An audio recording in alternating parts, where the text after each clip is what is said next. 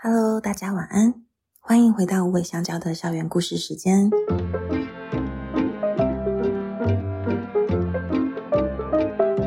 我是辅导员姐姐小黑。身为辅导员，我们会和无尾香蕉的在校生，也就是猫狗助教们，一起度过一段互相学习成长的时光。转眼间又到了年末，十二月开始，周遭是不是环绕着节庆欢乐的气氛呢？学校这边一边冲刺着募资的倒数达标，也在这个时候收到了一个猫咪的储备家人申请哦。你猜到是谁收到认养申请了吗？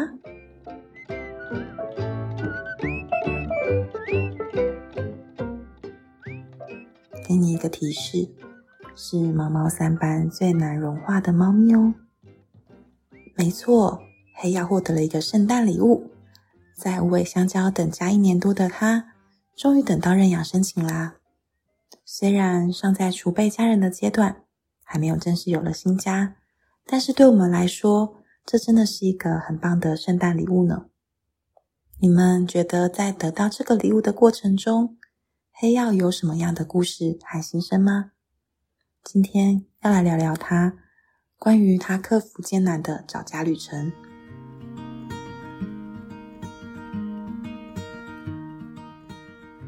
故事的起源是两年前的冬至。那天晚上，有一只刚断奶的小黑猫，为了取暖，爬进了一台汽车的引擎盖里。一觉醒来，发现自己到了一个完全陌生的地方。寒风呼呼的晚上，那台车的主人停在路边买饮料。小黑猫发现周遭不是熟悉的样子，开始喵喵的叫了起来，想要找妈妈。微弱的猫叫声引起了路人的注意。大马路上怎么会有猫叫声呢？刚好饮料店附近的邻居是有救援经验的猫咪中途。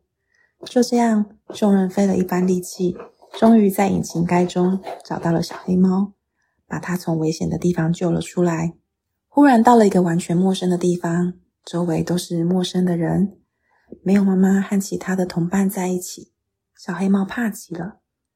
他很努力的克制自己的恐惧，尽量不要发出声音，全身僵硬的被装在一个笼子里。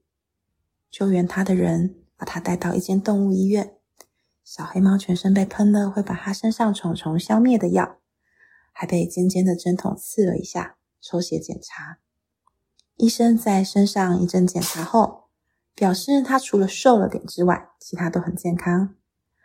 然后小黑猫就被猫咪中途带回去了。在中途等家的这段时间，可能是因为小小年纪经历了太多惊恐的状况，小黑猫一直都很紧绷。最常做的事就是躲在别人看不到的地方，默默观察。一直到隔年的九月，无尾香蕉的猫猫二班招生时，小黑猫入学了。因为猫咪二班是用矿石命名，所以它获得了一个很帅气的名字，叫做黑曜。刚入学时，因为同学碧玉还在猫瘟隔离中，所以猫咪房里面只有黑曜一只猫。跟它一起来的还有个灰色的毛绒小蒙古包的猫窝。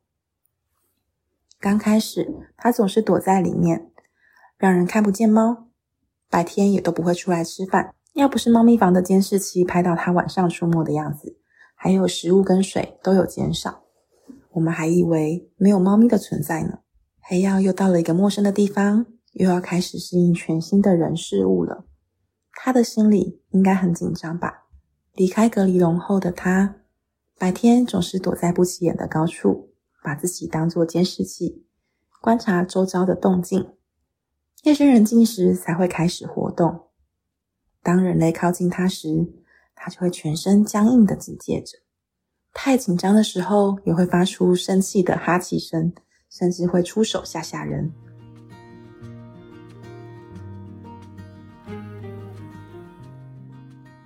一直到有其他猫咪同学的加入，黑曜的观察日记开始有了不同的情节。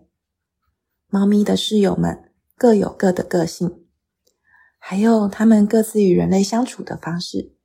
渐渐，黑曜从这些观察中发现，其实这些人类也没有想象中那么可怕啦。室友们被摸摸的时候，看起来也很舒服啊，也好想被摸摸呀。黑曜心里应该也很渴求爱吧，可是还是有点紧张耶。于是他先从慢慢的拉近与人类的距离开始。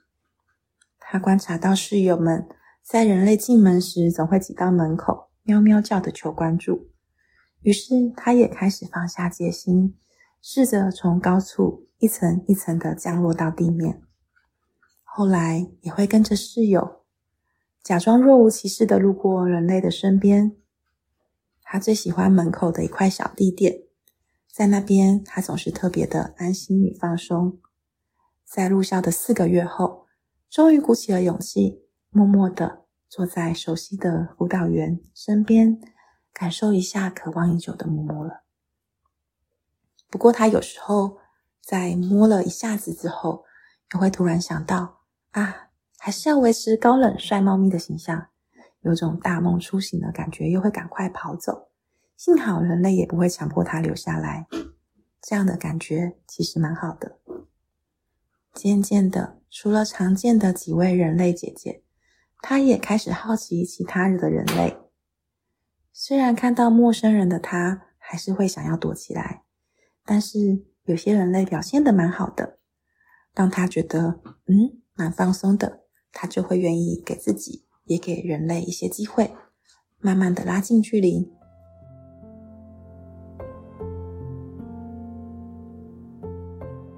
时间快转到了现在，黑曜来无尾香蕉已经一年多的时间，而他从开始等家到现在的日子，也已经快过了两年。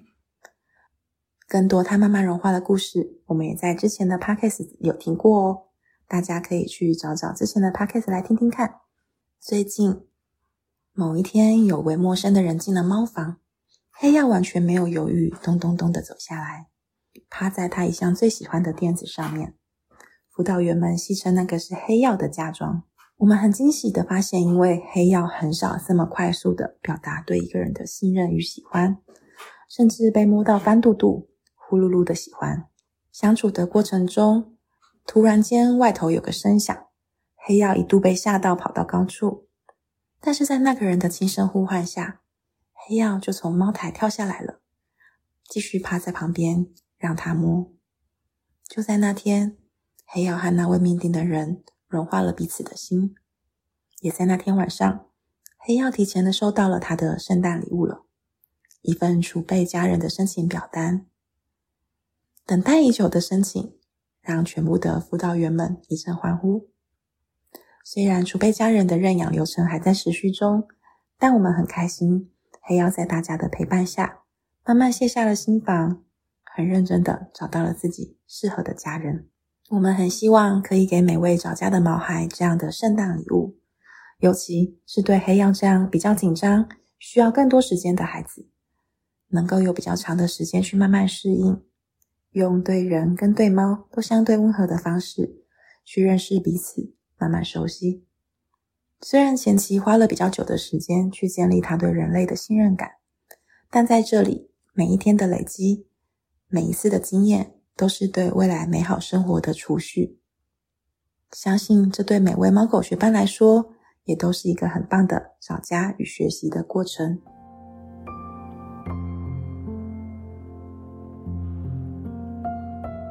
从你好到再见，儿少动物教育募资计划即将进入倒数五天，五尾香蕉的猫狗学伴们在过去一年陪伴了近千位的孩童一起学习，一起成长。在这倒数的阶段，也很希望大家给我们支持的力量，让我们继续和猫狗学伴们一起创造更多美好的相遇的故事。